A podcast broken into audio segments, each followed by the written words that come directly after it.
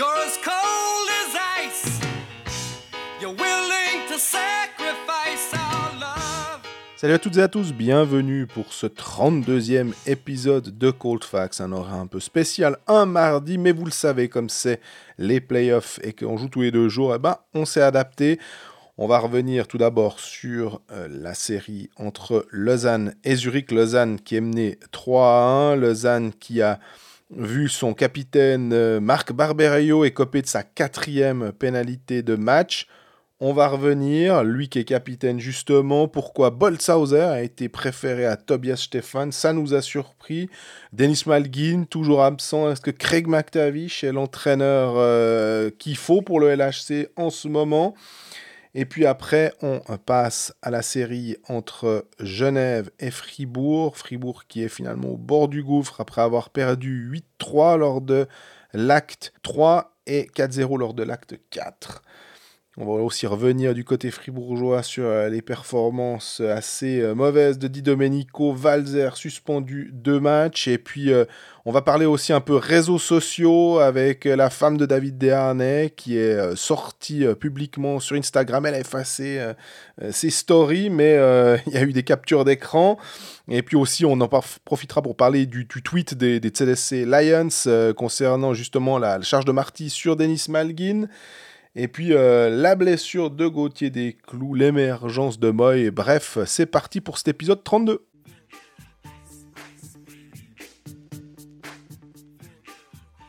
Salut Greg Salut Jean-Fred, comment ça va?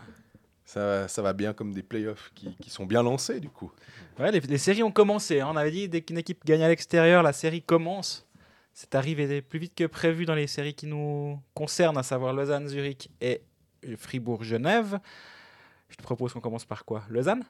Ouais, il y, y, a pas mal de choses à dire. Hein. Euh, même si euh, nous, on était au, au Vernet euh, lundi soir, One Stadion, et, mais même, on va dire, la dernière fois qu'on s'est vu, c'était vendredi. Oui. Hein, il y avait 1-1 dans toutes les séries. Et puis, depuis, il y a une équipe qui est au bord du gouffre.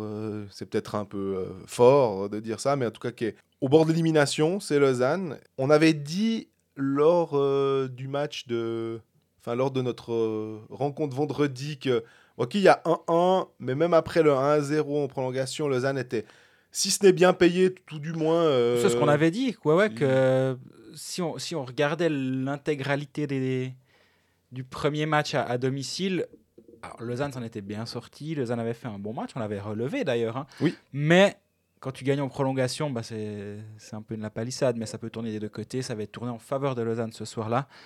Sur le match 2, ça avait été un petit peu plus compliqué euh, à Zurich. Il y avait eu quelques décisions, effectivement, qui avaient un peu frustré les Lausannois, mais globalement, on peut pas dire que c'est ça qui avait tourné le match, j'ai l'impression. Ensuite, ça s'est vraiment mal, mal goupillé. Ouais, parce que Lausanne a. On a l'impression maintenant que hum, on a une équipe qui est emplie de frustration et cette frustration, elle s'exprime mal. Elle devrait sortir peut-être de manière, euh, comment dire, peut-être physique, mais, mais en essayant de rester dans les limites de la, légalité. On le voit avec Genève, on en a souvent parlé. Euh, des Winnick, des Fers, euh, de certains autres joueurs qui sont des fois un peu aussi à la limite et qui se retrouvent souvent sur le banc des pénalités. Lausanne, le souci, c'est que là, dans un match comme ça, il y a 2 à 1. Euh, pour Zurich, tu dois aller en gagner une à l'extérieur. Si, tu veux remettre la série à 2-2 et après repartir sur un best-of 3, euh, et tu te retrouves avec deux matchs à la maison, donc peut-être que tu retrouves une certaine forme de normalité. Tu as Doué après 5 euh, minutes qui fait une obstruction, Eldner à la 10e, Krakauskas à la 14e, et Doué de nouveau à la 19e, et puis après même, euh, on a de nouveau Barberio coup de coude, Kenins. Enfin, il y a trop de pénalités pour qu'à un moment, bah, ça passe pas du côté de, de Zurich. Tu, tu, tu, donnes vraiment le bâton pour te faire battre. Bah justement, on, avait, on disait la semaine passée, après le match 1, Andrighetto avait 7 tirs cadrés. Il y avait pas mal de power play. Et euh, ils n'avaient pas marqué. Tu, tu, sais que des joueurs comme ça, des Garrett Rowe, des André Ghetto, des, des, talents, des joueurs talentueux comme ça, tu dois pas leur donner autant de chance. Et, et là, ben, Lausanne s'est fait, euh, tiré une balle dans le patin, on va dire, et plusieurs d'ailleurs. Et moi, j'aimerais quand même qu'on commence ce passage par parler de Marc Barberio. Mhm. Parce que là, ça commence gentiment à faire beaucoup. Donc, pour euh, rembobiner, tu sais que j'aime bien ce terme, il a eu trois pénalités de match en saison régulière. Euh, et là, durant ces playoffs, il est d'une nervosité constante sur la glace. Et l'apothéose, ça a été cette fin de match à Zurich, lors du match 4, euh, où il a piqué Andrietto, et pas piqué Souban au passage. Je sais que tu pensais à ça, donc voilà, j'étais obligé. Euh, euh, mais oui, je te connais. Il a piqué Andrietto, c'est passé inaperçu, et juste derrière, il l'a balancé dans la bande. Andrietto est sorti un petit peu sonné, visiblement. Euh, on n'a pas vraiment de nouvelles actuellement, hormis un tweet de Zurich qui dit euh, On espère que ça ira. Bon, ben voilà. Renvoyé, quatrième pénalité de match. C'est le capitaine de Lausanne, qui est quand même censé être un petit peu euh, le leader par l'exemple. Ben, si c'est ça l'exemple à suivre pour les autres Lausannois, il y a quand même un petit problème. Et puis on se rappelle aussi que il a, et ils ont été coéquipiers. Moi, c'est ça aussi qui me, qui me frappe, c'est coéquipier à Colorado et colo- coéquipier à Montréal. Alors surtout en AHL en l'occurrence. Puis ils vivaient ensemble. Je me suis dit, mais il y a quoi? Il y a une histoire. À un moment, il, y a un- il, il- il lui a piqué son, son après-shampoing. Et puis, euh, le mec, il y a, il y a- il y a un, un truc qui est ouvert entre eux et que ça va pas. Enfin, c'est c'est vraiment très, très bizarre. Parce que, alors, il y a les deux charges, enfin, les, les- les- les deux euh, euh, trucs négatifs qui se sont passés là. Mais en plus, il y avait eu ce, ce slashing sur les mains Oui. euh, de la part de Barberio. Tu m'as fait remarquer aussi que lors du match contre. euh, le, lors du troisième match à Lausanne, Barberio envoie un joli coup de hache Ah bah, sur est- Garrett Rose. c'est malade que ça passe inaperçu. C'est mon, co- mon collègue, euh, j'allais dire confrère, c'est pas encore le cas, c'est toujours mon collègue Jérôme Reynard qui l'a tweeté ce mardi matin. Il est, il est loin de l'action. Il lui met un grand coup, il, il vise les poignets et euh, c'est hallucinant que ça soit passé inaperçu. Et au moment où on enregistre, merci beaucoup à Suisse Ice Hockey, ouverture d'une enquête provisionnelle, euh, suspension provisionnelle ouverture d'une enquête euh, contre Marc Barberio euh, suite à un piquage et une charge contre la, contre la bande contre André Ghetto, 58e, 59e minute du match. Donc Barberio ne jouera pas le prochain match du Lausanne HC contre Zurich. Par chance, il y aura Vladimir Roth qui va pas faire plus de mal que Barberio hein, finalement. Non. Parce que sur toute cette saison, il y a, il y a eu un excellent début de saison de Barberio. Tu Oui. sentais que le gars, il, se- il se baronnait au début de saison. Il était, il était tout le temps juste, tout le temps tranquille. Offensivement, tu te disais, ah ben voilà, il, il s'adapte un peu au hockey suisse. Et maintenant, depuis là, il va monter en puissance offensivement. Ben, en fait, c'était tout l'inverse. Depuis Noël, et je me rappelle, on en avait beaucoup parlé dans le groupe de WhatsApp des Puckalistes, de notre équipe type. Et à Noël, on l'a mis dans notre Oui. équipe type. Je crois, j'ai plus souvenir si moi je l'avais mis également ou pas, mais peu importe. Mais à l'époque, ça semblait normal pour tout le monde. Lausanne gagnait, gagnait ses matchs déjà. Donc, tu as envie de récompenser les aussi les joueurs qui sont dans une équipe gagnante. Et tu voyais qu'il était serein. Et depuis, je ne sais pas ce qui s'est passé. Alors, on rappelle, début janvier, j'avais dit que selon moi, il jouait blessé à une épaule. Il l'a d'ailleurs confirmé à Jérôme euh, dans une interview fin de saison régulière. Mais il a assuré que tout allait bien. On avait un petit peu ironisé la semaine passée en disant c'est vrai qu'il y a rarement des joueurs qui disent Ouh, je suis tout cassé avant les playoffs. Mais voilà. Euh, Il y a deux problèmes. Barberio a un contrat de 3 ans, donc Ouais. tu vas encore le traîner 2 ans, Marc Barberio, derrière cette saison-là. Et, et c'est ton capitaine. Et moi, j'ai quand même de plus en plus de voix qui me viennent aux oreilles et qui me disent on comprend pas comment Marc Barberio a été nommé capitaine du Lausanne HC. Nous, on l'avait dit en début de saison d'ailleurs que c'était un choix surprenant. Oui. il avait à peine débarqué de l'avion, il n'avait pas encaissé le jet lag, qu'il avait le C sur le maillot, alors que d'autres joueurs, exemple, pris, pas totalement au hasard, un Joel Genadzi aurait pu mériter d'avoir le C sur le maillot pour sa. C'était Froidevaux qui l'avait. C'était Froidevaux qui l'avait. Ce qui était aussi logique, puisque c'était un ancien de la maison et ça se comprenait totalement. Et un type qui se donne toujours. Et on a bien vu cette année, même quand il était un peu mis de côté, toujours professionnel. Exact. Voilà. C'est c'est devenu une figure identitaire du Lausanne HC. Euh, il est là depuis de nombreuses années. Il avait encore un contrat de deux ans l'été passé, hein, on rappelle. Et, et pour tout ce qu'il apporte, pour son, son calme, pour, euh, je trouve qu'il il a l'âme d'un capitaine. Si tu le vois aux interviews, il, est, il osera, il dira des choses, mais il sera toujours correct. Il- sur la glace, il est toujours correct, ou très souvent.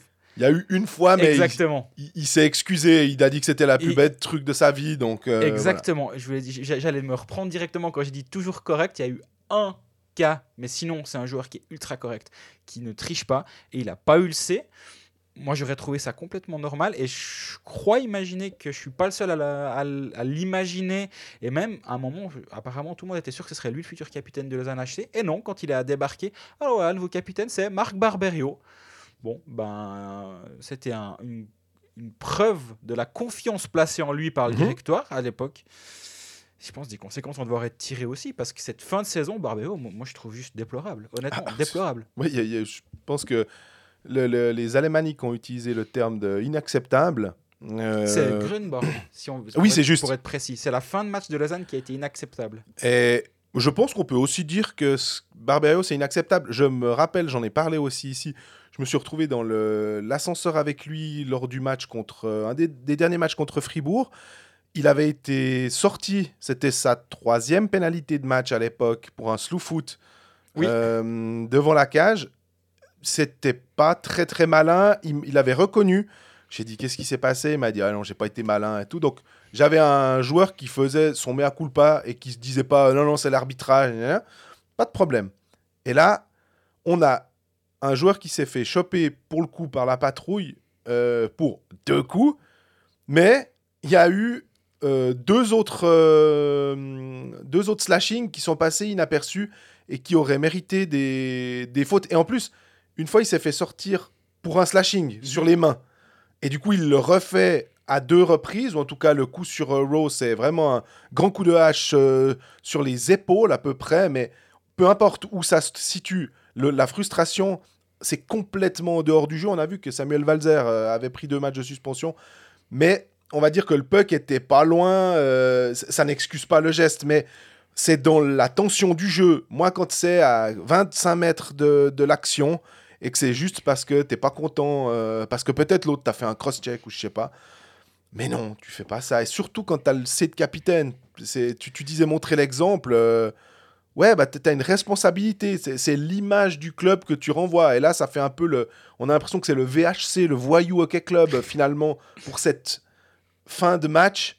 Et ouais, ça fait vraiment. Et Dieu sait qu'on a souvent vu ça en hockey. euh, pas que de Lausanne, hein, y a, les exemples sont multiples. Ça fait vraiment les bébés euh, pleurnicheurs qui se disent bah, puisque perdu pour perdu, bah, on va casser. Quoi. on va Juste- marquer les esprits. On Ouais. va marquer quoi T'es suspendu maintenant. Quoi. Et moi, ce qui m'hallucine, c'est que Barberio, c'est pas un bleu. Il a 8 saisons de NHL, il a près de 300 matchs de NHL, il a une Calder, donc il a gagné la Calder, j'imagine qu'il a quand même un peu joué en playoff. C'est pas la première fois qu'il est en série, le gars.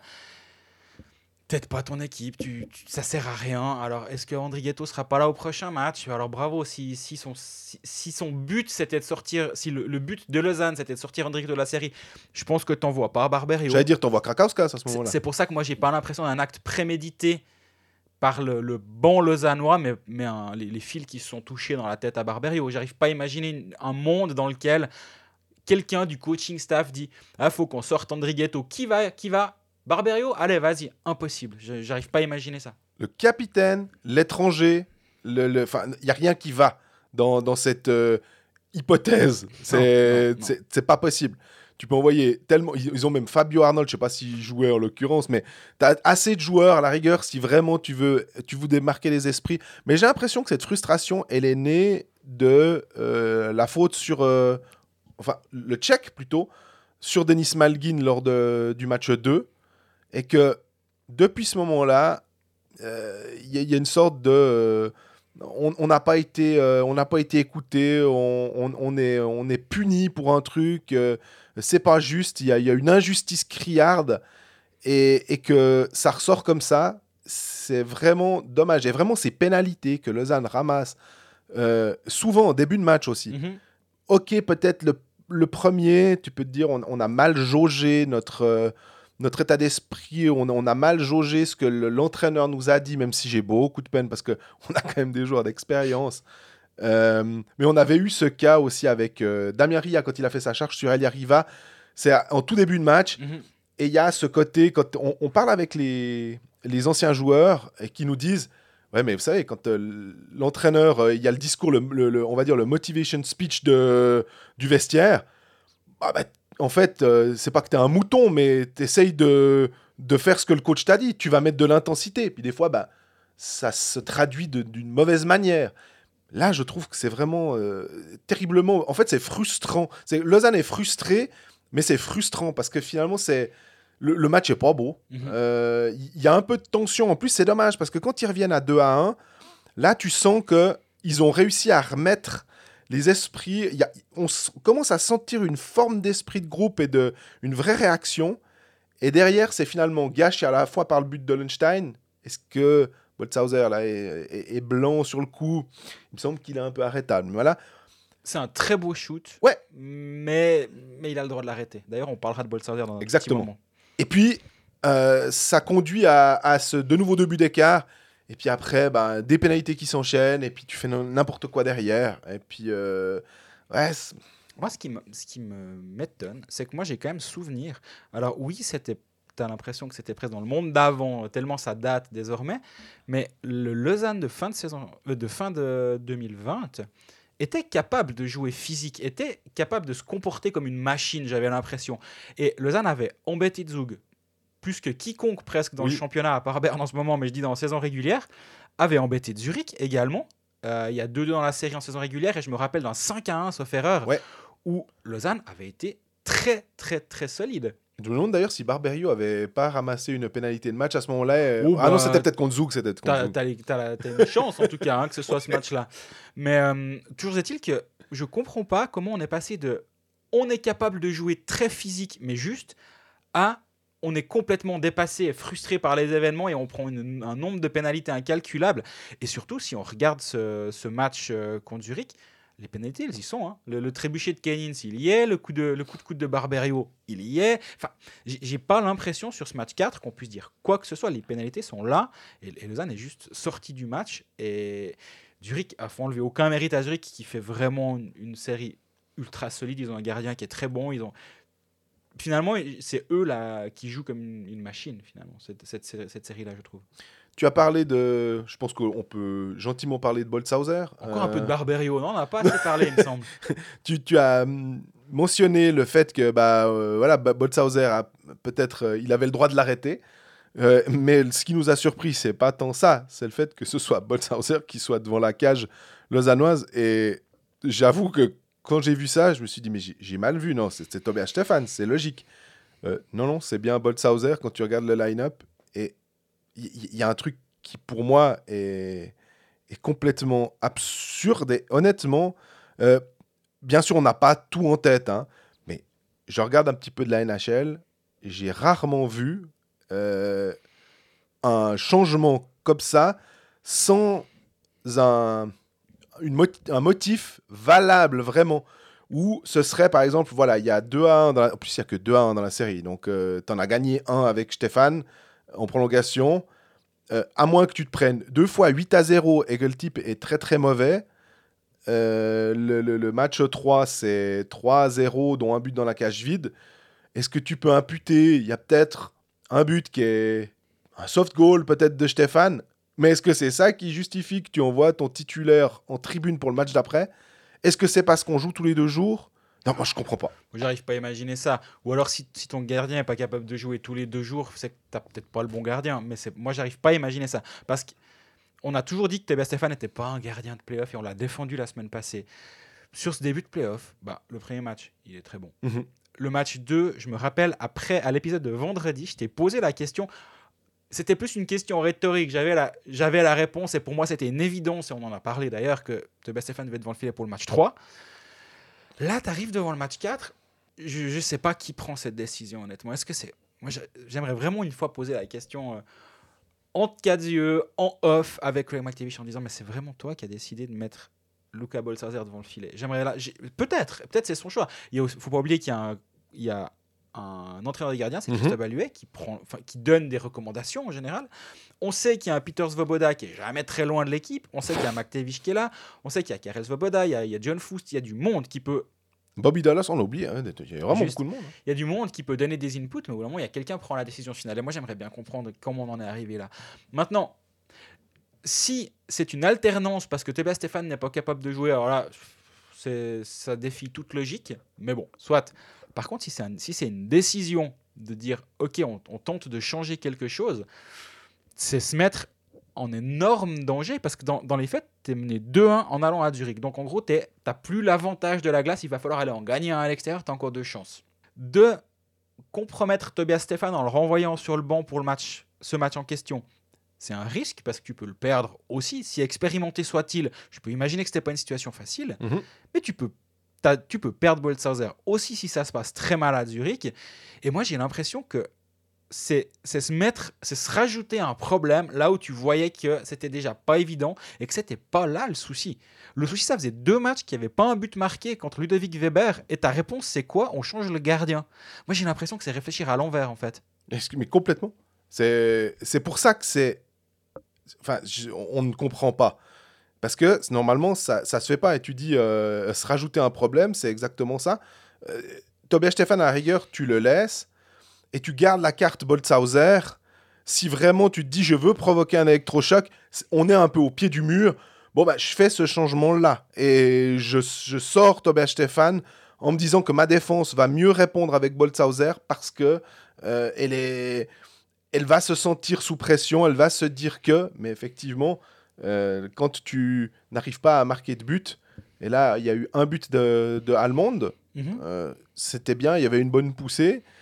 Euh, ça reste un seul but. Enfin, je veux, je- en, en même temps, bah, Boltzhauser en a pris trois, c'est pas scandaleux. Non, non, non. Dans, dans power, enfin, but en power, en infériorité numérique. Enfin, Boltzhauser fait le job. C'est vraiment pas, pas le, le propos n'est vraiment pas de dire que c'était une erreur de le mettre devant. Le, enfin, c'était surprenant de le mettre devant le filet. Après, au moins, il a pas fait un mauvais match. Ouais. Dans le sens, euh, c'est pas ça qui a, qui a changé quoi que ce soit. Parce que finalement, à part celui de se dit- où on se dit, ouais, peut-être que les autres, des buts en powerplay. Donc en gros, euh, le, le- le coupable, s'il faut désigner des coupables, il est plutôt sur le banc des pénalités plutôt qu'entre les poteaux à essayer de, de, faire, de se faire grand pour, euh, pour sortir les pecs. Mais du coup, mercredi, tu pars avec qui? Parce que moi, je, je- vu que je partais avec Tobias Stefan, je, pars avec Tobias Stefan, mais maintenant, le, le fait d'av- d'avoir changé, c'est. Ouais, Bah, ça- Moi, je, je réfléchis souvent en termes de, de- de signal que tu envoies aux, aux gens, aux joueurs, ou peu importe. Là, le signal que tu envoies à, à Stéphane en envoyant Boltzhauser dans le fil à Zurich, c'est quoi? C'est on doit provoquer quelque chose, tu nous as pas aidé à gagner, donc on envoie l'autre. Très bien. L'autre, euh, je fais un match tout à fait correct. C'est quoi le signal si tu le sors du filet puis tu renvoies Stéphane Tu dis écoute, on t'a mis devant le filet, bon, t'as fait un assez bon match, mais pas assez, donc on renvoie Tobias Stéphane. Un Tobias Stéphane qui, qui a été mis en tribune, enfin en tribune sur le banc. Enfin, je sais pas, moi j'ai l'impression que Ah, c'est vraiment le problème. Tu viens de tu, dire. on a- tu- tu te crées un problème là où tu n'avais pas de problème. Et je, je sais pas, c'est c'est incompréhensible. Pour moi, sauf si les performances ne sont pas à la hauteur, tu prends ton gardien en début de série, en début de série tu, tu le choisis. Voilà, c'est Tobias Stéphane, notre gardien. Et si ça part à volo et que Stéphane est mauvais, bah, tu as, le luxe, on en a parlé avant la série, que c'était un luxe qu'avait Lausanne d'avoir ces deux excellents gardiens parmi les deux meilleurs de la ligue statistiquement sur la saison régulière. Et tu te retrouves de ce luxe à t'en faire un problème. C'est quand même terrible. On pourrait se dire, est-ce qu'à Fribourg, ça a traversé l'esprit? La réponse va être non. Après le 8 à 3 et le 4-0, de se dire, est-ce que euh, Reto Berra sera devant le filet euh, lors du match 5 C'est même pas une question, à mon avis. Donc ça devrait être finalement la même chose. Et c'est pas parce que Boltzhauser a fait une meilleure saison régulière que Connor Hughes, aussi parce qu'il a beaucoup plus joué, mais que vraiment on a dit que c'était le meilleur duo de gardiens. Mais très bien, c'est bien, tu as une police d'assurance. Tu as un deuxième gardien qui répond présent quand le titulaire doit être reposé. Mais justement, ils sont bien partagés les matchs. Donc, Tobias Stefan est plutôt bien reposé malgré son âge. euh, il a quoi Il a 37 ans? Euh, très bien. C'est tous les deux jours. Ça va. Tu peux quand même. euh, T'es prêt pour ça. T'as moins joué de matchs en saison régulière pour justement être prêt pour les playoffs. Mais vraiment, plus on discute de ça, on va arrêter de discuter de ça parce que je pense que c'est le truc le plus que je ne comprendrais pas. Et je peux, on peut en parler 20 ans, je comprendrais toujours pas en fait. Et d'avoir discuté avec des, des gens, des anciens joueurs, ils sont pareils. Donc il y a vraiment un truc. Si quelqu'un a vraiment, l- comment dire, l'argument massu pour me faire changer d'avis, alors je l'écoute volontiers. Mais là- Et effectivement, le- moi, le seul argument qu'on peut, qu'on peut me sortir, c'est que Stéphane n'était pas en santé. Ouais. Mais dans ce cas, il n'est pas sur le banc. bah, voilà. Et, ou alors, est-ce qu'il avait une gêne quelque part Ils n'ont pas voulu prendre de risques. Pour moi, c'est ça fait tellement pas de sens que j'en viens à me dire non, mais il y a quelque chose qu'on rate, il y a quelque chose qu'on ne sait pas qui justifie cette, euh, cette décision. Si c'est le cas, bah alors les cinq dernières minutes n'ont servi à rien de ce podcast. non, mais de toute façon, en playoff, on ne sait pas. Mais pour moi, ouais, c'est incompréhensible. Et Comme tu dis, je crois qu'il va falloir passer à autre chose. euh. Et c'est bien, il y a un autre sujet. Parce que, alors vraiment, avec Lausanne, il y a plein de sujets. C'est Denis Malguin. Ouais. Parce que Denis Malguin, bah, on, l'a dit, charge de Christian Marty, euh, qui n'a pas généré de pénalité, qui n'a pas généré d'ouverture d'enquête. Euh, elle était effectivement assez euh, violente. On va pas revenir là-dessus, mais il se trouve que Denis Malguin n'a pas joué l'acte 3 et n'a pas joué l'acte 4. Alors que on imaginait que peut-être pour l'acte 4, euh, si on lisait Jérôme Renard, qui était allé à l'entraînement, ou en tout cas qui avait eu un rapport de l'entraînement, Malguin était sur la glace. Donc, ça sentait assez bon. Le retour de Boson a été effectif, mais Mhm. bah, pas de Malguin. Du coup, est-ce que Malguin sera là pour l'acte 5 Ça te change un peu ton équipe. hein, si tu as Denis Malguin sur la glace, alors si tu as le Denis Malguin en santé, en pleine possession de ses moyens, ça peut transfigurer une équipe. On l'a quand même vu durant la saison régulière faire la différence parfois tout seul. Bah, c'est d'ailleurs lui qui offre le but. Alors, tout seul, c'est un grand mot. Ah ouais. C'était une victoire d'équipe globalement ce match 1. Mais c'est quand même lui qui a fait la différence. C'est ça, c'est là où hein, Denis Malguin peut, peut être précieux, c'est qu'il peut gagner les matchs à un moment ou à un autre. Et il faut espérer pour Lausanne que Malguin soit sur la glace, mais c'est pas évident. Rappelons quand même la situation de Denis Malguin. Il a été prêté par Toronto à Lausanne. Lausanne en bénéficie jusqu'à la fin de saison. Une fois que la saison est terminée, il retourne à Toronto jouer la suite euh, de la saison avec les Maple Leafs. Ou est-ce qu'il rentre dans la Taxi Squad ou bref, Ouais, ouais. euh, il, il a- il va il rentre de son prêt en Amérique du Nord. On le sait, Denis Malguin, il veut jouer en Amérique du Nord. Il l'a dit à qui veut bien l'entendre et même à moi. Donc, c'est c'est pas évident. Moi, je pars du principe qu'un un joueur en playoff, il, il va aller euh, à- à- pas- jusqu'à la mort, mais c'est genre de, de, de- Oui. vocabulaire guerrier. Mais il va tout, tout laisser sur la glace en se disant c'est la, c'est la fin de saison. Dans son esprit, et je ne suis vraiment pas en train de dire qu'il aurait pu jouer et qu'il n'a pas joué, hein, attention. Mais c'est une situation qui est particulière parce que tu sais que le, C'est ma- pas fini. le match 5 qui vient, en cas de défaite, c'est pas euh, trois mois aux Maldives euh, si les frontières ouvrent. C'est premier avion pour Toronto et on continue, on continue la saison. Donc, tu, tu peux pas aller jusqu'au bout du bout du bout pour, pour gagner les matchs. Et c'est vraiment une situation qui doit être particulière pour lui. Et euh, moi, je pense qu'il est ultra pro et qu'il va, s'il avait pu jouer, il l'aurait joué. Mais je peux pas m'empêcher de me dire que c'est une situation qui est pas simple. Et c'est pas simple pour Craig McTavish non plus, d'ailleurs. Est-ce que euh, Craig McTavish va. est, est l'homme de la situation finalement euh, Mais en, en posant la question, euh, je peux pas m'empêcher de me dire que est-ce que aussi Petr Svoboda et son influence. euh, et que c'est clair que si tu viens dans le vestiaire, que tu as le directeur, je sais plus, le, le- c'est pas le directeur sportif, le, le- le nom.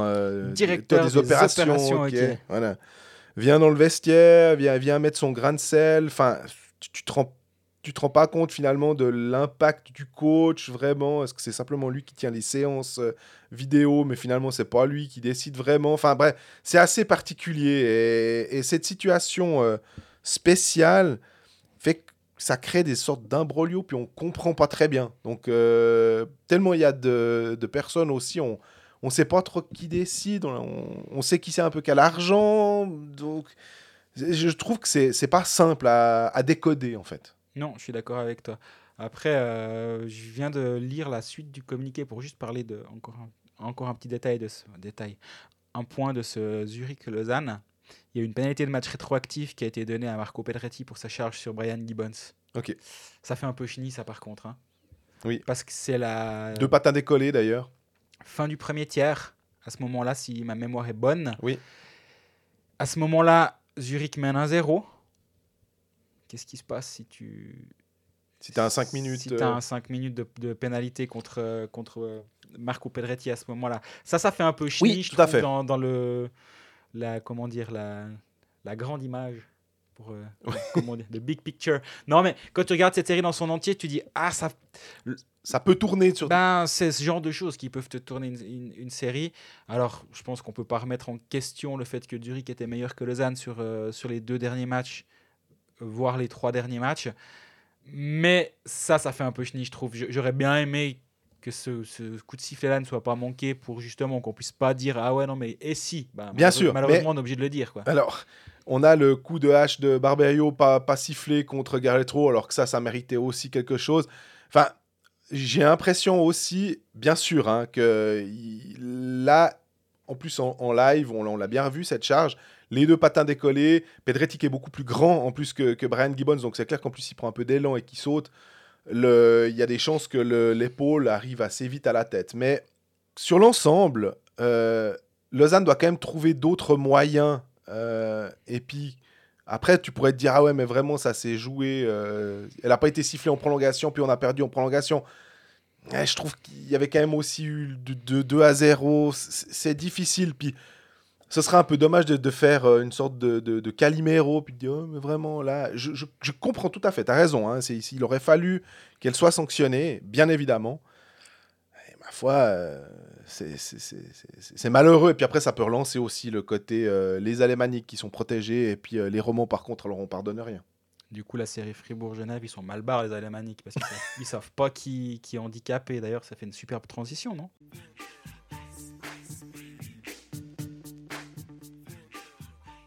Le maître S-Transition a parlé, donc effectivement, on va venir sur euh, ce Fribourg-Genève. C'est assez fou. Et vous le savez, vous qui écoutez Coldfax depuis maintenant euh, plusieurs années, euh, on aime, pardon, on n'aime pas faire des grandes théories. C'est si on aime Ah, bien, si mais on fait que ça, ça ouais, fait on fait que trois ans qu'on fait des grandes théories. mais on aime bien toujours garder un tout petit peu de réserve quand on a euh, des choses qui se passent et que même s'il y a une victoire assez nette, on essaie toujours de regarder ça sous, un œil un, un peu déjà neutre et puis voir un peu plus loin. Modéré. Ouais, exactement. De l'autre, alors c'est peut-être très suisse. Des fois, ça, ça, ça en, en crasse peut-être les gens parce que euh, on n'est pas, euh, on tape pas du poing sur la table en parlant très fort et en disant que c'est comme ça. Mais pour le coup, vendredi, on se voit, il y avait 1-1 dans la série. On était là à se dire que euh, Genève était bien payé, un peu de la même manière que, que Lausanne, mais presque même encore un peu plus. Euh, que, que Fribourg avait très bien géré le premier match, que Fribourg avait très bien géré la moitié du match, et que finalement c'est Genève qui s'en était sorti. Et Fribourg touche le poteau à 1-1 euh, C'est ça. en fin de match. Enfin, effectivement, l'état d'esprit, c'était 1-1, oui, mais avantage au point pour Fribourg, disons, à ce moment-là. Et là, tout d'un coup, alors, depuis, il y a eu un 8-3 et il y a eu un 4-0. Il y a 3-1 pour Genève. Et là, maintenant, on est presque à se dire, mais comment Fribourg va faire pour remonter la pente?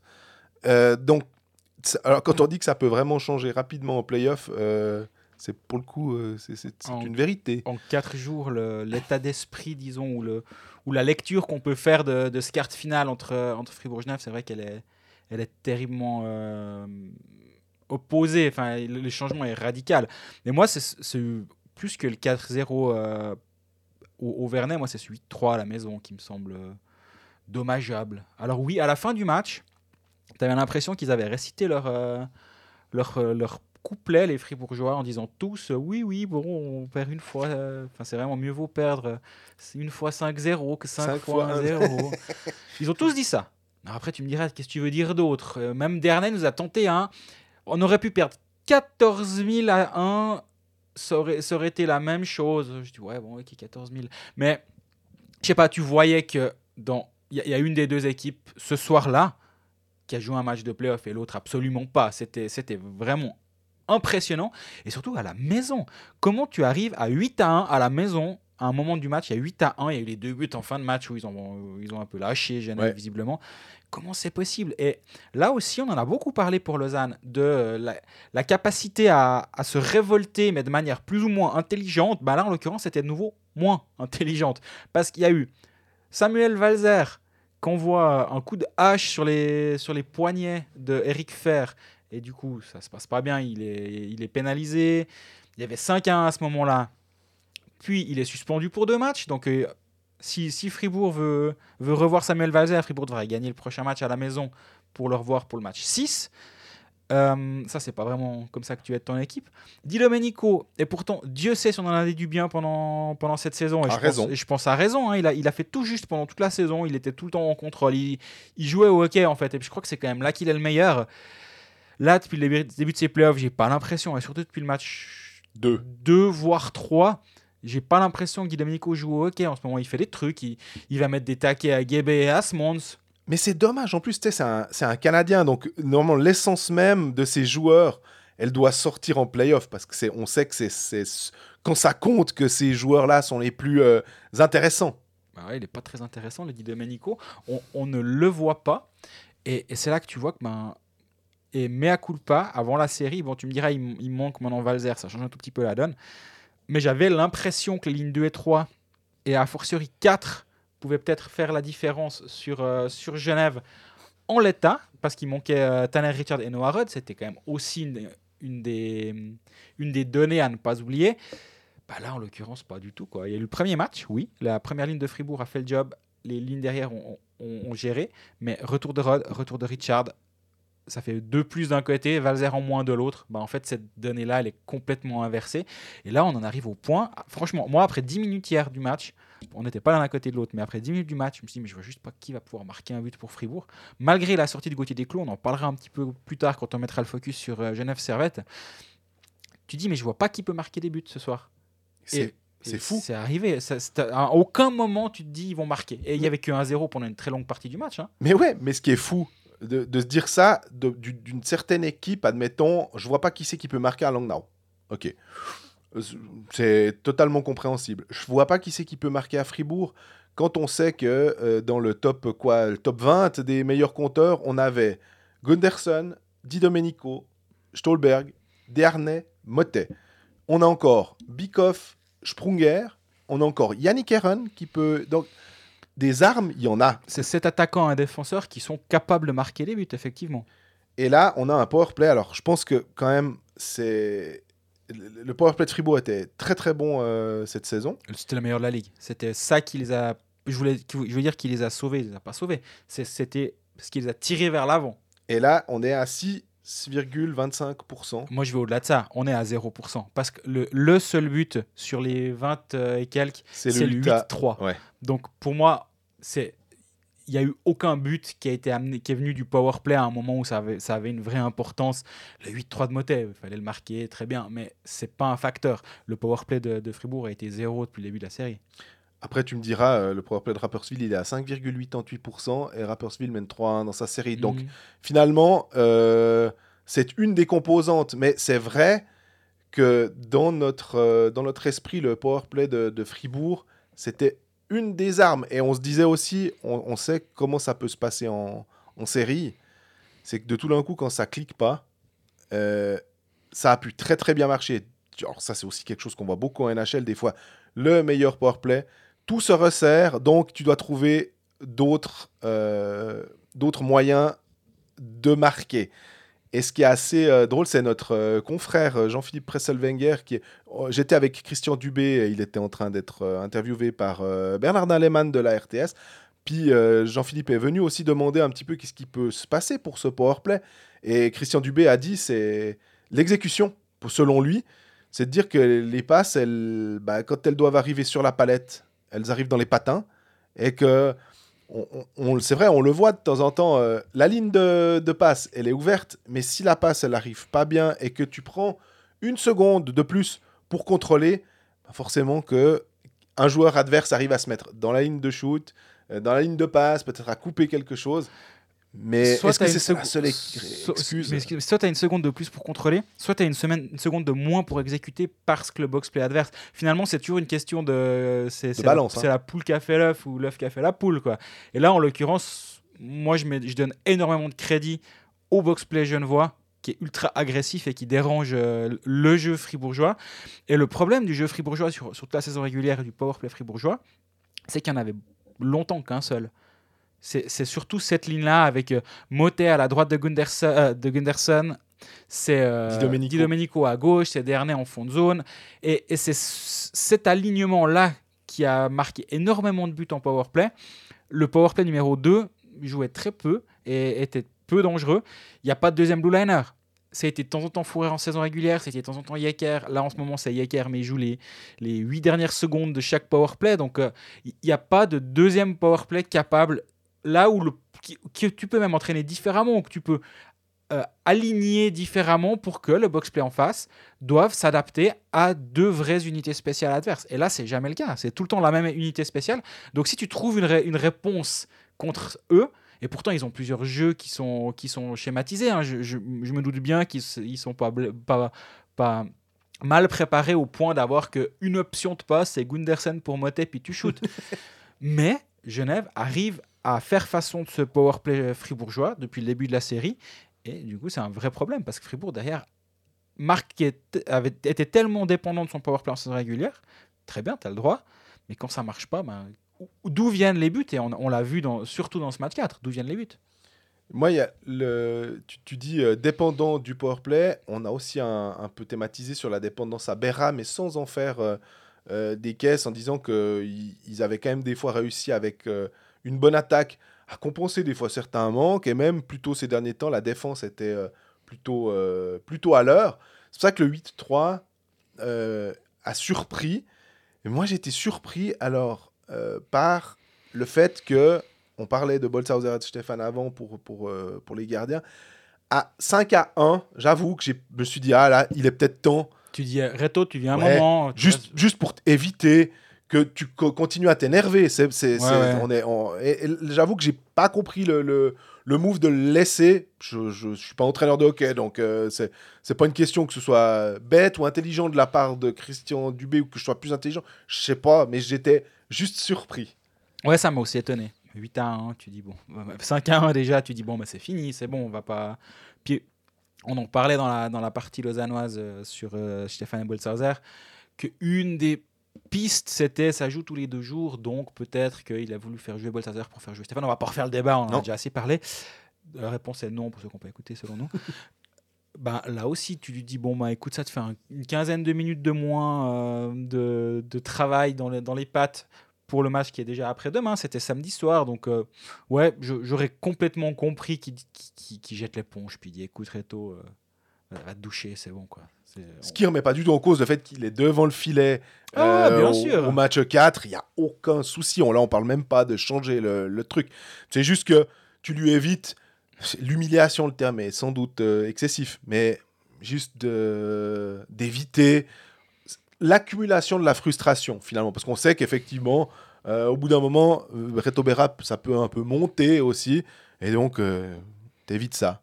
Mais Maintenant, la question, c'est Fribourg, tu penses, que, tu penses que Fribourg a une chance de tourner cette série, ou du moins de la prolonger déjà? C'est difficile. À, l'heure actuelle, je dirais que plutôt non. Au vu de ce qu'on a, ce, qu'ils nous proposent finalement, euh, on a un peu l'impression que euh, dans la série euh, lausannoise, Lausanne pourrait jouer euh, 120 minutes de plus et serait pas capable de marquer un but. J'ai un petit peu le sentiment de la même manière avec, avec Fribourg. C'est que ça devient compliqué. Et en le disant, je me dis, mais pourtant, ils ont tellement d'armes. Justement, je pensais que Julien Sponger, après avoir touché tout ce qui était possible de toucher au niveau du cadre du but de Genevois, qu'il arriverait à en planter un. C'est toujours pas le cas. Euh, mais on sait aussi que c'est pas une critique envers Julien Sponger, qui justement aurait peut-être pu avoir deux ou trois buts déjà, s'il avait un tout petit peu plus de chance. Euh, c'est pas forcément à lui de sauver la bande. Euh, Tu aimes bien dire que la réponse à tous les problèmes en général, enfin la réponse en général aux problèmes fribourg, c'est Julien Sponger. La réponse, Toutes les questions. voilà. Là, ça, ça- c'est quand même un peu. Ce serait euh, culotté de lui mettre euh, cette pression-là sur les épaules, parce que je pense qu'il doit déjà s'en mettre lui-même en se disant qu'il doit peut-être faire plus. Pour ce match numéro 4, Dubé avait décidé de mettre Sprunger d'ailleurs avec Desharnais et Motet sur la première ligne et Eren avec Marchand et Jörg. Marchand qui avait fait un très bon début de série d'ailleurs, mais avec le départ de Valzer, euh, la suspension de Valzer, c'est Bikoff qui a été mis avec Di Domenico et Stolberg. Ça a brassé, ça, ça alors on, sait qu'il le fait très bien et très fréquemment, euh, Christian Dubé. Moi, je me pose quand même la question euh, de Julien Sprunger en première ligne avec Motet et Desharnais. Et on sait que ce qu'amenait Victor, Victor Stolberg, c'était quand même une vitesse et une présence physique à cette place-là, qui n'est pas le jeu de Julien Sprunger. Et est-ce que moi j'ai été surpris de voir, cet, cet alignement. Et je pensais vraiment qu'un Yannick Eren qu'on trouvait assez bon au début de série aurait pu mériter cette place-là justement parce que lui il peut amener cette, euh, ce coup de patin pas physique par contre, mais ce coup de patin. Est, et déstabiliser euh, la, la, défense euh, genevoise, là où cette première ligne elle a été assez peu efficace euh, lors de ce match numéro 4. Eren a joué avec Marchand et Jörg, on les a pas vraiment vus non 11 plus. 11 minutes 55 à part ça. C'est ça, c'est vraiment étonnant. Et on rappelle quand même que c'était un peu le, la, la, la, grosse prise de, de, la pêche de Christian Dubé l'été passé. C'était Yannick Eren. Et malheureusement, ben, il a alors tu, me diras, je pense que les gens qui l'ont vu jouer à Lausanne les quatre dernières années diront, mais on s'y attendait. Est-ce que ça se passe comme ça avec Yannick Eren Je pense qu'à Fribourg, il s'attendait à autre chose, justement à le mettre dans des conditions. Pas c'était aussi ça finalement la, grande discussion. On en a beaucoup parlé à ce micro lors de l'engagement d'Yannick Eren à Fribourg. Oui, peut-être qu'à Lausanne, il était en dents de parce qu'il était de temps en temps en troisième ligne. Après, il revenait en première ligne. Après, il jouait du power play. Après, il jouait plus du plus de power play. Par contre, s'il a un rôle top 6, premier power play, ce qui semblait quand même être l'idée de Christian Dubé, bah, ça va bien se passer. Et là, on se retrouve avec un Yannick Eren qui ne joue pas de powerplay ou si peu, et qui se retrouve en troisième ligne euh, avec euh, Marchand et Jörg. Ben, c'est pas là où il va, où il va produire, j'ai l'impression. Moi, alors, tout à fait, il y a un sujet aussi que j'aurais bien voulu qu'on aborde, c'était, euh, ça a été relevé par un site québécois. C'est absolument, je crois, si je dis pas de bêtises ou un truc comme ça. Euh, sur la, la, une sortie en fait sur euh, Instagram depuis euh, la femme de, David Desharnais, donc qui est une influenceuse. Elle a plus de 60 000 abonnés sur Instagram. Elle, elle est sortie en fait en live pendant les matchs pour critiquer les, les, les, joueurs adverses, notamment je crois Roger Carrère. Oui, exactement. Et ça, c'est plus que pour stigmatiser ça, mais c'est vraiment dommage quand les, les gens des familles les proches perdent un peu le, sens. On a déjà assez avec des supporters qui peuvent avoir des, des, comportements euh, euh, douteux vis-à-vis des, des, sportifs. Là, ma foi, je sais que ça ne doit pas être simple, hein, parce que si ça se trouve, son mari vient, vient de prendre un, coup de, un vilain coup. Ma foi, ça arrive, c'est le qu'est-ce sur glace. Il a 35 ans, il, il, a joué combien de matchs de NHL Il a je comprends hein, tout à fait que ton. Alors bien sûr. C'est le père de tes enfants, pas, pas, pas de problème. Mais à un moment, malheureusement, tu dois aussi, toi, faire preuve d'un tout petit peu de retenue et te dire non, mais je peux pas, surtout si je suis quelqu'un d'un peu connu dans une communauté. Mhm. Oui, parce qu'elle fait des lives Instagram, elle est présente dans le Dragon Talk, quelque chose comme ça, là, fait par le club. C'est pas une personne anonyme dont, le compte est, privé et qui, qui, qui, se cache derrière un pseudo, puis on a découvert que c'était finalement la femme de. Non, bah non, elle, elle, elle est public. Mhm. Et en tant que personnage public, tu dois avoir une certaine retenue. Et là, c'est quand même assez problématique, je trouve. Elle l'a effacé. C'est quand même une preuve que.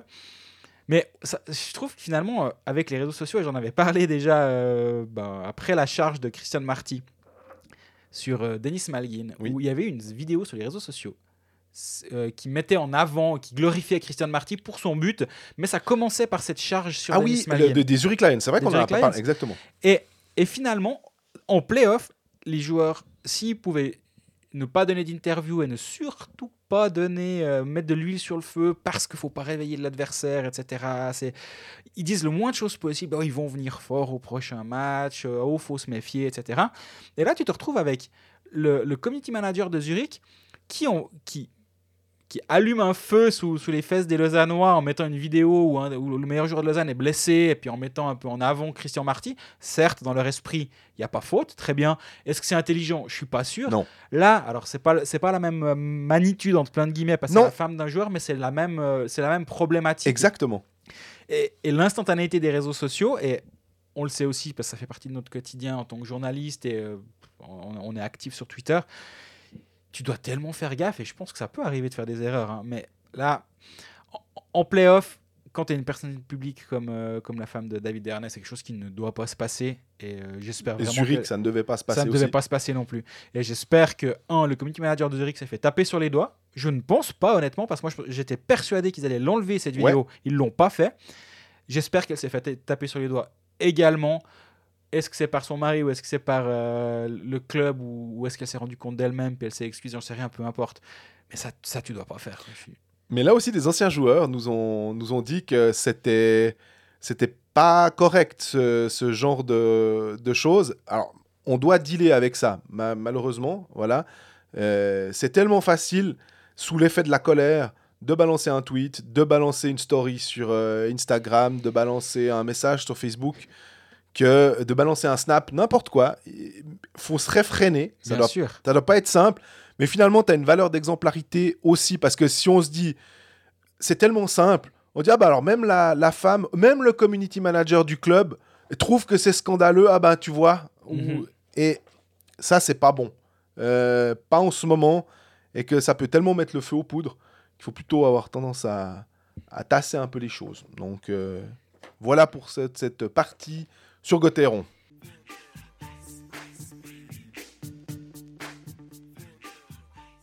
On regarde donc cette série sous le- l'angle ou le prisme genevois. Et euh, ça va bien du côté genevois. Tu sais, j'ai l'impression d'écrire que sur Fribourg depuis le début de cette série. Parce que j'ai l'impression que Genève fait son match et sèche Fribourg. Que, Fribourg n'arrive pas, Genève, il marque le but. La- la- L'acte 4, c'était symptomatique. Premier power play, qui était sur le bandit Domenico, qui marque. Tu te mets. C'est un peu les, les suspects euh, usuels, on va dire. Qui... Et c'est la cinquième minute. Ouais. Puis derrière, oh, ils ont joué leur match tout tranquillement. Ils ont, ils ont, ils ont vraiment déroulé, je, je trouve, en étant honnêtement pas très bon. Hein. C'était pas un grand match de hockey. Non, Là où le- les matchs euh, 2 et 3 pour moi étaient de très bons matchs, oh, celui-là c'était c'était vraiment euh, pénible, mais aussi parce que Genève a, euh, laissé voir, a essayé de voir ce que Fribourg pouvait proposer. Ils n'ont pas proposé grand-chose. D'ailleurs, c'était très solide. Devant, euh, Patrick Hamon a recréé sa ligne avec Omar Fer et Winnick, avec le retour de Richard en deuxième ligne, Vermin, Richard, Rod. Puis en plus, en troisième ligne, tu as Moy et Miranda qui sont sur les ailes de cast, et Tyler Moy, bah, il marque but sur but. Alors, il y a un triplé l'autre soir, il a mis le deuxième but qui était si important ouais. dans, ce- beau. Hein. dans cet acte 4, il est beau très, au très passage. Et, et, et ben là, tu te retrouves avec une, une équipe genevoise, et c'était le problème après l'acte 1. C'était qui, qui autre que euh, Omar et Winnick peut faire la différence? Ben, En fait, la, la- la- la crêpe, elle s'est complètement retournée maintenant. C'est à Fribourg qui va faire la différence si, si ce n'est pas David Dernay, en gros. Et, Genève est, est serein offensivement. Maintenant, il y a une question qui se pose c'est Gauthier Desclous. Mhm. Tout à fait. Là, il est sorti à la septième minute. Oui. Euh, il était en pleurs et euh, honnêtement, euh, bah, vous savez, euh, on l'a eu à- pendant un- une heure à l'interview et on a vraiment apprécié ce moment parce qu'on a découvert, on espère que vous avez découvert un, un type euh, en or et qui est vraiment un, au-delà du, joueur en plus, qui est vraiment très bon, qui connaît une super saison. Ça fait mal et j'ai posé la question à, Daniel Manzato à, l'issue du match. Manzato est entré, Manzato a fait un, blanchissage et je lui ai demandé, ouais, comme on sait que vous, avez- vous entretenez une bonne relation, euh, il dit, ah, ça fait mal de voir un copain qui tombe comme ça. On a, un- on a beaucoup partagé ensemble, on est, on est souvent euh, tout le temps à discuter. euh, c'est vraiment un pote, euh, Gauthier. Mais aussi, en fait, il peut pas trop réfléchir à ça. Il, doit se mettre au service de l'équipe. Et se mettre au service de l'équipe, c'est faire une sorte de blackout, oublier ça et entrer et faire son match. quoi. Et là, pour le coup, arrêter shoot après shoot, on peut complètement le comprendre pour essayer d'évacuer et de, de se dire, bah, moi, je dois aider l'équipe le mieux possible. quoi. Mais là, ouais, c'est une vraie, une vraie problématique pour la suite de cette série. C'est les adducteurs, visiblement. hein, je ne suis pas Ouais. médecin, mais il fait, il fait son, son arrêt et puis tu as l'impression que ça, ça, Ça lâche. Ça lâche, j'en sais rien. Ma- Malheureusement, j'ai pas d'informations supplémentaires sur la gravité ou non de la blessure. Euh, di- disons que euh, Genève a, a la chance d'avoir un Daniel Manzato qui, a une- qui est expérimenté, qui a déjà joué des playoffs, qui, qui fait le job. Là, le, le match contre Fribourg, il était très bon. Il n'a pas été euh, excessivement euh, dérangé, je trouve. Mhm. Le- pour moi, le- il y a un gros arrêt dans ce match, c'est Reto Berra qui l'effectue, c'est pas, pas Daniel Manzato. Ah, moi, j'ai bien aimé l'arrêt sur Chavaya quand Chavaya arrive en, Oui, en un breakaway, ouais, oui, en oui. sortant du banc des Je pénalités. suis d'accord, je suis d'accord. Mais le, le move latéral de Berra euh, pour aller sortir de la botte sur euh, Vermine en deuxième période, c'était. Enfin, c'est un autre level, disons. Et mais Manzato a fait le job. Si euh, Genève doit se passer de, de Gauthier Desclous pour un match ou deux, euh, il n'y a pas, de souci derrière. Par contre, effectivement, c'était l'une des armes majeures de, Genève Servette de pouvoir compter sur le meilleur gardien de la saison régulière. Bah forcément, malgré tout le respect qu'on doit à Daniel Manzato, il n'est pas du même niveau que Gauthier Desclous et ce serait un problème pour Genève. Et moi, quand le fait qu'il pleure en, quittant la glace me, me fait penser qu'il se rend compte que c'est potentiellement euh, plus long que simplement euh, une blessure qui va le tenir écarté pour le prochain match. quoi. C'est C'est ma lecture aussi, mais euh, je, je ne sais pas. Honnêtement, je. les déchirures adducteurs. J'ai l'impression que moins d'un mois, c'est difficile parce que c'est le, le- le- le muscle qui, qui pète. quoi. Donc, difficile, mais effectivement, là, alors, si on n'est pas épidémiologiste, une phrase qu'on aime bien répéter depuis le mois de mars 2020. Euh, en tout cas, on n'est pas médecin pour le coup. Non, et on n'est pas capable de donner un, un diagnostic sur, euh, sur une- un arrêt d'un gardien, qu'est-ce, que- qu'est-ce qui lui est arrivé? Par contre, ben voilà, on- en tout cas, on, on espère que ce ne sera pas trop grave et qu'il pourrait être de retour pour la, à un moment ou un autre durant ces playoffs. Euh, tu as parlé de Tyler Moy. C'est assez impressionnant de voir qu'il a 4 buts et, et 2 passes. Parce que vraiment, c'est le réveil sur ces deux derniers matchs. On avait émis euh, quelques réserves après son passage à Lausanne en disant euh, il avait été flamboyant au début, 7 goals en 10 matchs, quelque chose comme ça. Euh, bonne pioche de Yann Alston, magnifique. Et puis, deuxième saison, c'était beaucoup plus compliqué. Il ne trouvait pas le fond du filet.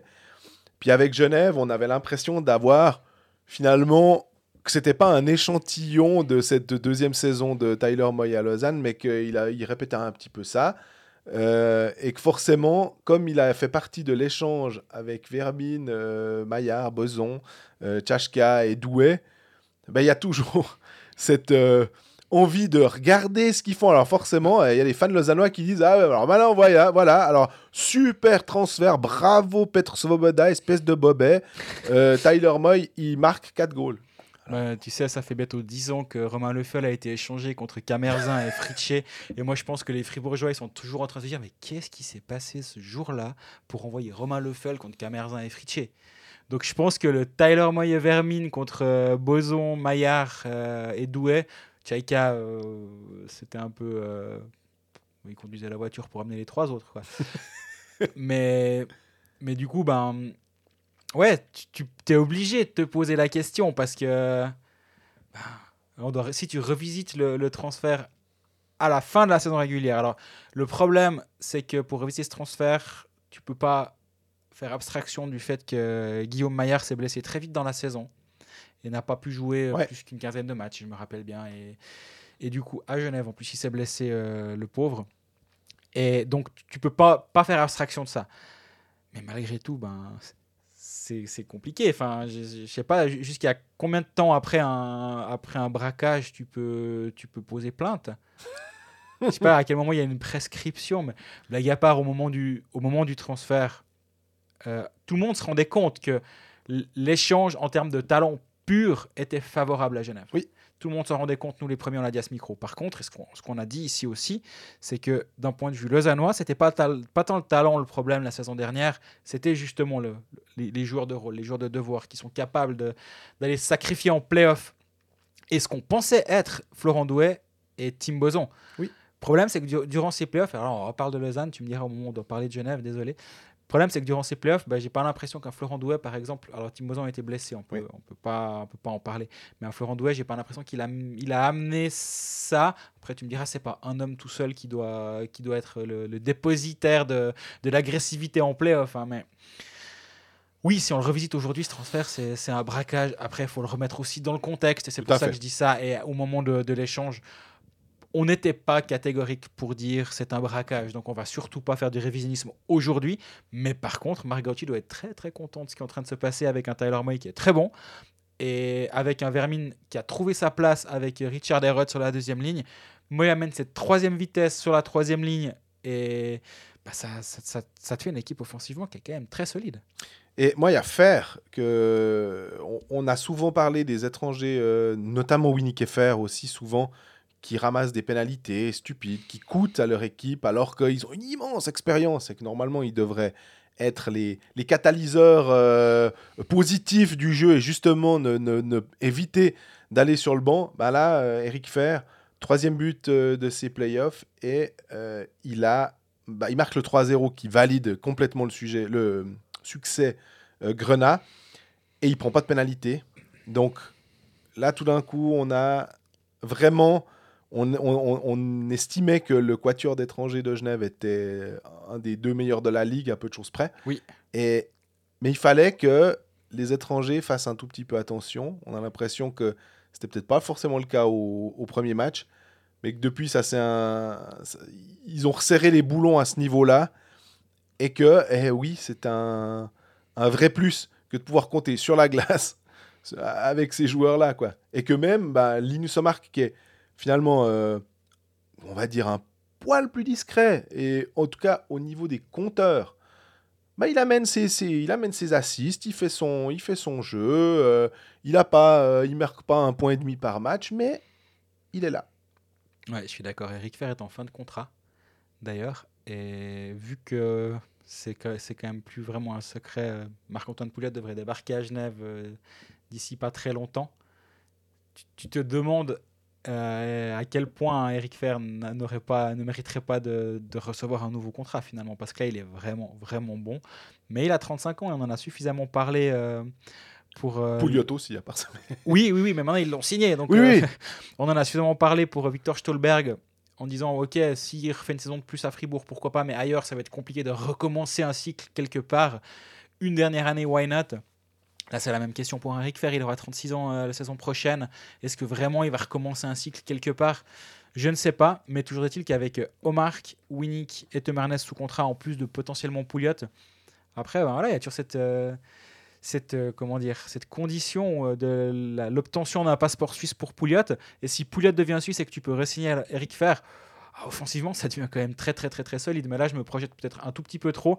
Mais toujours tout ça pour dire que Eric Fer, pour moi, il m'impressionne depuis le début de saison, depuis le début des playoffs surtout, par euh, sa capacité à aller là où ça fait très, très mal. Et si Valzer est suspendu, c'est aussi parce qu'Eric Fer l'a frustré. Et on a alors, bah, tu parles de, de Valzer euh, suspendu, ça m'a fait aussi penser au, à Tanner Richard euh, qui a effectué son, son retour avec 11-5, donc 11 face-off gagnés sur 5, 68,75%. Je pense à ça parce que Valzer était pas mal au face-off, Oui. justement, et que au final, c'est 26-26 hein, sur les face-off du match. Mais voilà que Tanner Richard en, en a gagné 11 sur 16. Donc, euh, peut-être que là aussi, euh, c'est assez important de voir le. le- le- Il n'a pas marqué de but, mais il est précieux dans un des. À un moment, il était même à, à quoi À 8-3, je crois. Au bout, tu me diras, ça change pas grand-chose, 11-5, 8-3, mais. Euh, vraiment hyper efficace à ce À la niveau-là. fin de match, il s'embrouillait un peu avec tout le monde. Il ouvrait, il ouvrait la bouche avec tout le monde. Vermine aussi a, a célébré euh, en direction du banc euh, fribourgeois. Tu sens que là, les playoffs sont vraiment, vraiment lancés. Et je pense que les arbitres seraient, seraient bien, bien inspirés de prendre le match euh, avec sérieux le prochain et de, de siffler rapidement les, les deux trois premiers accrochages qui vont avoir lieu. Parce que l'ambiance elle est quand même en train de se, de- se détériorer durant cette série. Et si par hasard euh, Genève venait à, prendre le- les devants à Fribourg faudra quand même faudra mettre un bracelet au pied de Di Domenico euh, pour le suivre sur la glace parce que ça peut être compliqué. Juste une stat, on n'en a pas parlé beaucoup. euh, 37-25 les shoots en faveur de, Fribourg. Est-ce que sur ces 37 shoots, euh, la qualité était au rendez-vous? Euh, Je crois que ça fait maintenant une vingtaine de minutes qu'on parle de ce match. Euh, C'est assez clair que non, la qualité n'était pas forcément au rendez-vous. Je suis assez de ton avis. C'est les, les, les interviews d'après-match de Christian Dubé aux, aux différentes télés, que ce soit à MySports ou à la RTS, finalement, il, il, il avait l'air de dire mais regardez, on a les shoots. Le deuxième tiers, c'était, je sais plus, 16 à 5, 16 à 6, ouais. quelque 16 à chose- 6. Ben voilà, si on marque pas, euh, et je suis d'accord, hein, et je, je Il y a eu deux powerplay d'ailleurs. il y a eu deux powerplay. Au bout d'un moment, il peut pas les marquer lui-même, les buts, je suis complètement d'accord. Mais est-ce que finalement, c'est pas euh, le, le reflet de, de ce qu'il y a sur la glace de, part et d'autre, la différence qu'on qu'on a remarqué depuis l'acte numéro 3 je, niveau, au niveau de talent offensif, quand... et encore une fois, ça va à l'encontre de ce qu'on disait avant la série, mais Richard Herod était absent et Valzer était présent. Ça, ça rééquilibrait en tout cas la balance. Et je me demande si ça ne faisait pas pencher de l'autre côté. Mais là, quand tu as deux internationaux qui rentrent en cours de série, bah, c'est compliqué. Et en plus, Noah Rod, au-delà de, du fait qu'il soit un bon joueur de hockey sur glace, c'est aussi un, un joueur qui est, qui est taillé pour les playoffs. Tu as l'impression que si on te demande qui est le joueur type de playoff, Bah, un euh, capitaine en plus. en euh, plus, Noah Rod en, en ferait partie et Tanner Richard aussi. Quand il est en contrôle, et il l'est actuellement. Et euh, si, si Fribourg arrive à le faire sortir du match, tu- lui ou d'autres. Hein, ouais. mais, mais là, j'ai vraiment l'impression que Fribourg n'a pas ces armes-là actuellement. Et, du coup, la question, c'est quelles seront les armes de Fribourg? On en a parlé dans la partie concernant Fribourg-Gotteron. Et, et actuellement, ben, moi, je vois pas trop, honnêtement. Pareil. Et à la base, je me disais, la défense genevoise, pour être un peu légère, il Oui. manque Maurer et Mercier. Tout à fait. Gebe et Simons vont devoir quand même jouer quelques minutes. Alors, ils jouent pas beaucoup de minutes, hein, mais Carrère, Le Coultre, en plus de Temernes, et même Temernes, vu qu'il y a eu des matchs assez. euh, euh, avec des scores assez larges, bah, il a son temps de jeu qui baisse sur, cette, sur ces suites de- cette suite de séries. Et ça, c'est un très, une très bonne nouvelle pour, euh, pour Genève Servette. Maintenant, malgré tout, le but, ça va quand même être de, de s'octroyer une petite semaine de repos. Et bah, ça passe par une victoire à Fribourg. Est-ce que Genève est capable d'aller gagner à Fribourg? Probablement. Maintenant, euh, c'est cliché, et chaque hockeyeur le dira, mais le quatrième point, c'est le plus dur à aller gagner. En même temps, les, points numéro 2 et 3 étaient pas si durs à aller gagner. Donc, est-ce que le 4 sera vraiment si dur? Je sais pas.